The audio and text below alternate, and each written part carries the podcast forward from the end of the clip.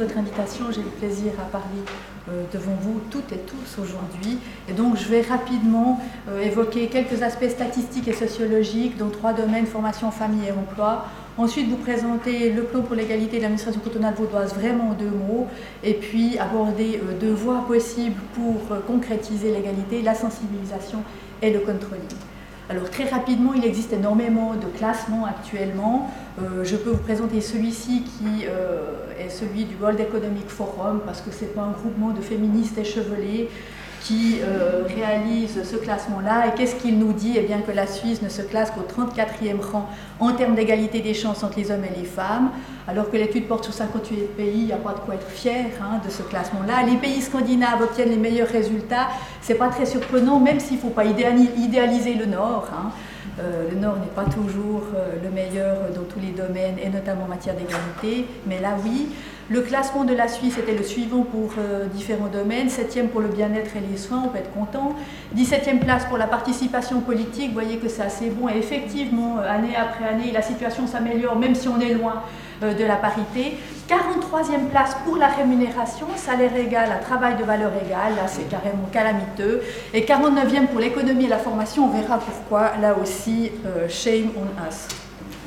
Premier secteur, formation, je dirais simplement quelques mots et vous verrez pourquoi Barrigue a euh, en partie raison avec euh, son euh, dessin. Alors jusqu'à 20 ans, on observe que les filles sont têtes, hein, même la course, c'est que les garçons sont à la traîne, et il faut s'inquiéter aussi pour les garçons dans une perspective de genre. Alors qu'est-ce qu'on observe coton de veau C'est assez...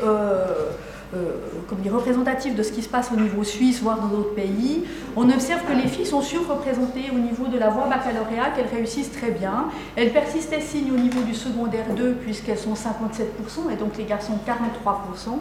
Et donc les filles réussissent bien à l'école, et on peut s'en réjouir. En revanche, elles osent nettement moins, et on revient sur quelque chose qu'a dit Mme Béguin tout à l'heure, hein, eh bien, elles osent nettement moins s'orienter vers des voies maths physiques, hein, les fameuses SPMT, c'est une désignation un peu curieuse, hein, ça veut dire sciences maths euh, et techniques, eh bien, elles choisissent nettement moins cette voie-là. Elles sont sous-représentées dans ce domaine qui est considéré actuellement comme le domaine ou la voie la plus prometteuse, et là les filles n'osent pas s'orienter euh, dans ce secteur.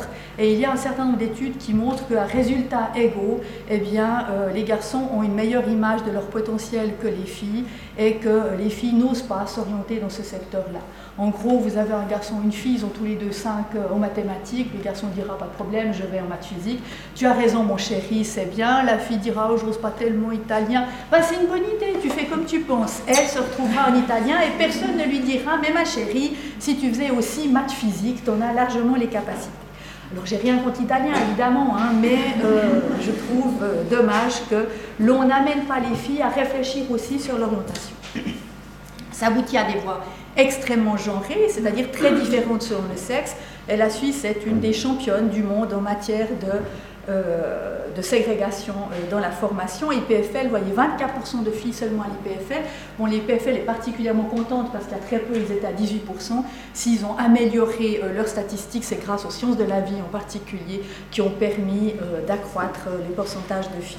Université, 55% de filles, mais elles sont très représentées dans certains secteurs, nettement moins dans d'autres. Sciences économiques, sauf erreur, 30% de femmes, c'est pas très bon. à mon sens, ça pourrait être amélioré, d'autant plus qu'on voit qu'au niveau de la maturité, il y a 50% de filles euh, dans, euh, pas au niveau de la maturité, pardon, au niveau du secondaire 1, il y a 50% de filles, donc on pourrait imaginer qu'on encourage les filles à continuer euh, dans cette voie-là. Alors, cette euh, différence n'est pas une fatalité. Nouveau, on n'est pas très bon en Suisse et dans le canton de Vaud en particulier sur ces questions-là. Si on observe les pays qui nous entourent, euh, si on prend simplement la France, eh les filles représentaient 47% des élèves dans les classes terminales scientifiques en 2005-2006, donc nettement meilleurs que nous. Hein. On est à 18% au niveau du gymnase, hein, si on prend l'orientation spécifique maths physique. Et puis en Allemagne, si on prend l'université technique de Darmstadt, une université réputée, eh on avait 30% de femmes, donc nettement meilleures qu'en Suisse. Et on peut faire mieux. Là, il y a une responsabilité scolaire évidemment, mais aussi une responsabilité individuelle en tant que parent, euh, en tant que tante, en tant qu'oncle, en tant que voisin, voisine. Hein. Il faut absolument encourager les filles à oser s'orienter vers ces métiers-là, vers ces secteurs-là, qui sont des métiers prometteurs et qui recrutent beaucoup. Hein, et euh, on les pousse vers quelque chose qui devrait être satisfaisant. Deuxième secteur, la famille. Alors par euh, famille et par activité domestique, il faut bien savoir de quoi l'on parle et j'aimerais juste dire qu'il s'agit certes des ménages, des achats, mais aussi de la comptabilité familiale, des soins et services aux enfants, de l'accompagnement scolaire, du soutien aux parents âgés, des soins aux animaux et aux plantes, jardinage, entretien, véhicules, etc.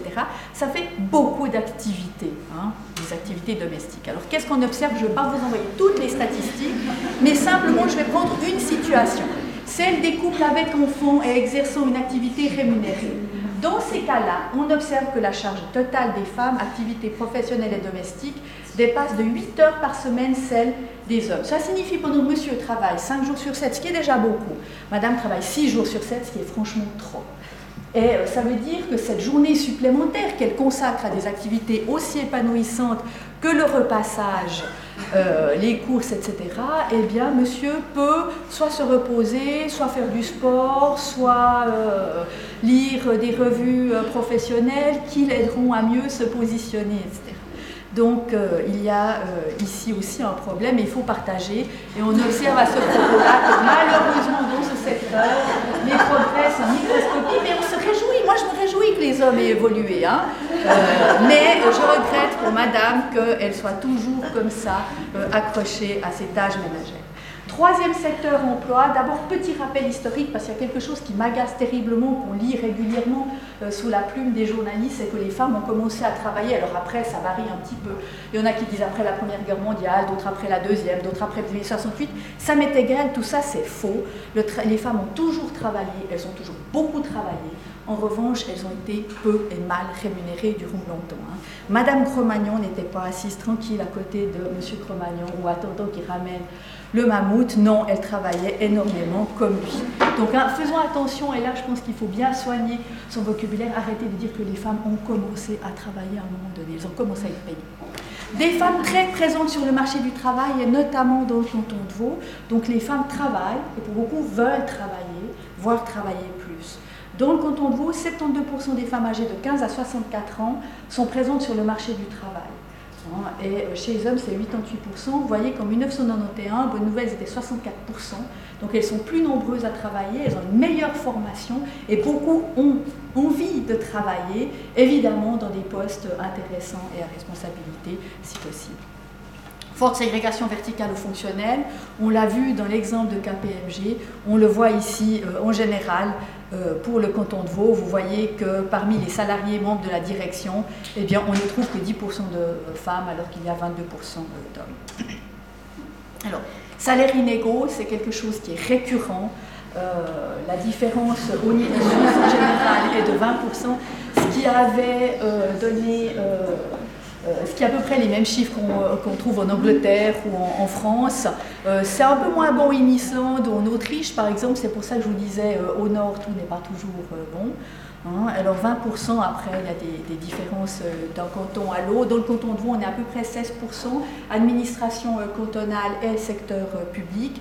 Et comme je vous disais, ces chiffres étaient les mêmes sont à peu près les mêmes qu'en Angleterre, ce qui avait amené les Anglais avec leur sens de l'humour qu'on apprécie tellement hein, à faire cette campagne publicitaire Prepare your daughter for working life, give her less pocket money than your son. Les salaires mensuels, vous voyez que là aussi, ce sont des chiffres qui sont issus d'enquêtes qui ne sont pas faites par le Bureau de l'égalité. Le Bureau de l'égalité ne fait pas ce type d'enquête. Il serait soupçonné de manipuler les chiffres. Ces chiffres ont été peut-être manipulés, mais en tout cas pas par le Bureau d'égalité, mais par l'Office fédéral de la statistique, qui est quand même un organisme tout à fait sérieux, et par le Service cantonal de recherche et d'information statistique, et ce sont des chiffres qui sont donnés par les entreprises. Donc, euh, euh, ils sont tout à fait fiables. Vous observez que la différence salariale est relativement faible, et c'est heureux euh, pour les activités, les petits salaires, mais malgré tout, quand vous avez un petit salaire et il y a 500 francs d'écart entre madame et monsieur, c'est gigantesque. Hein, c'est gigantesque. Et puis, euh, plus on avance en fait dans les salaires, plus les différences sont importantes. Évidemment que ce sont des salaires médians standardisés, etc., et que le temps partiel n'explique pas cet écart.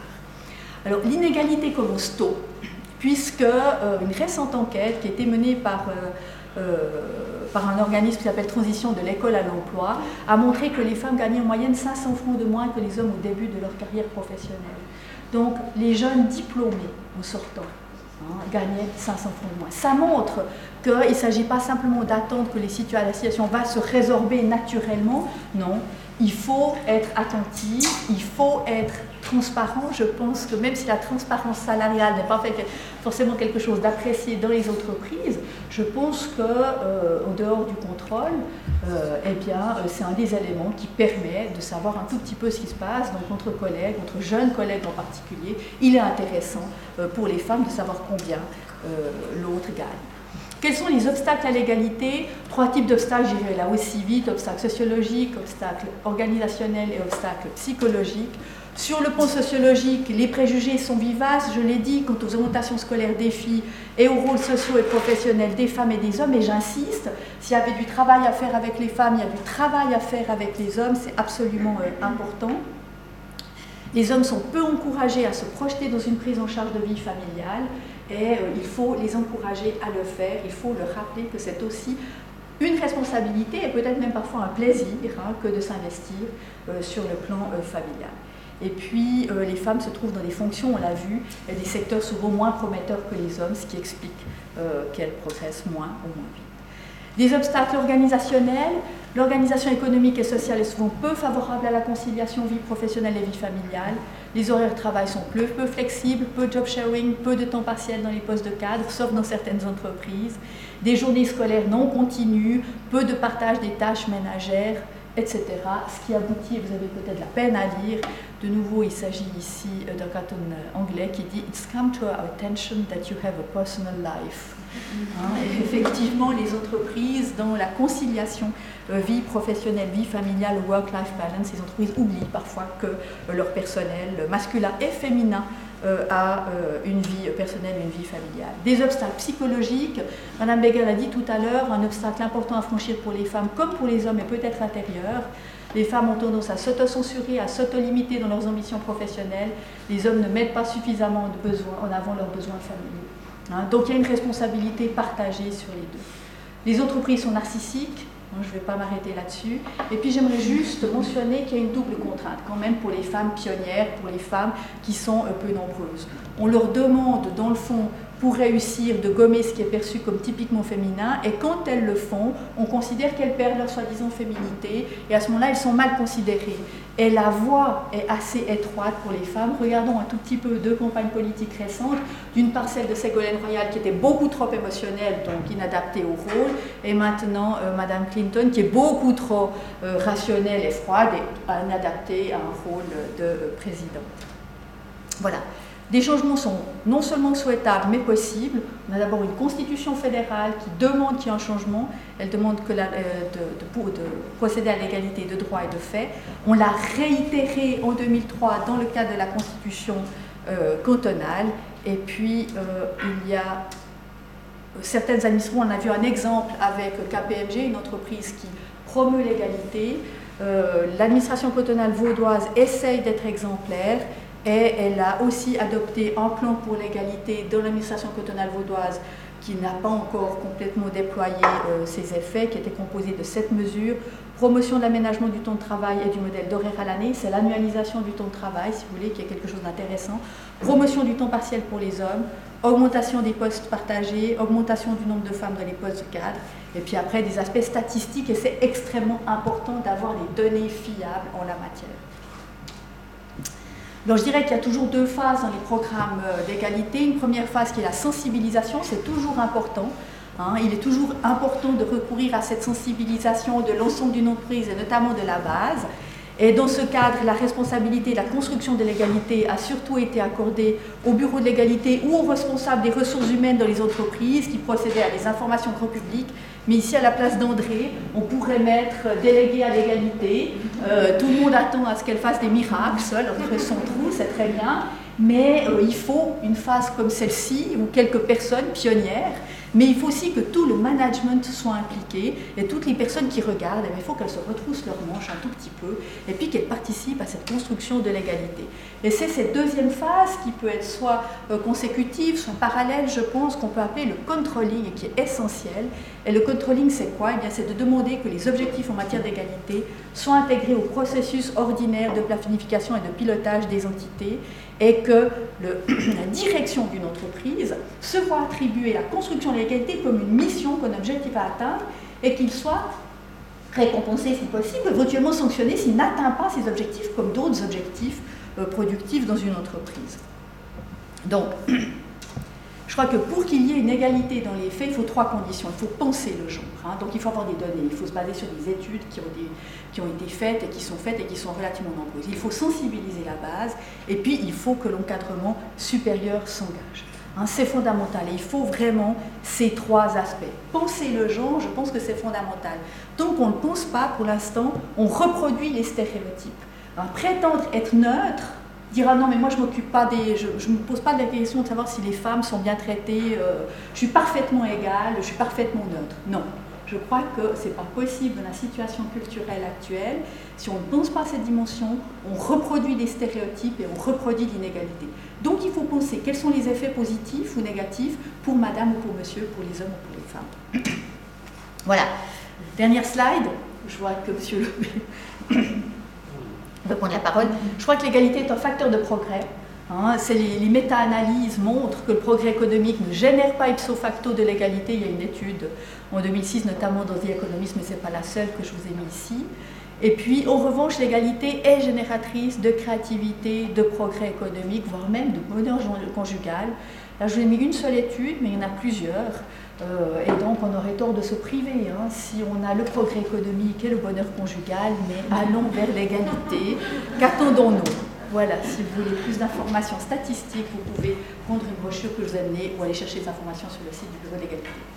Merci.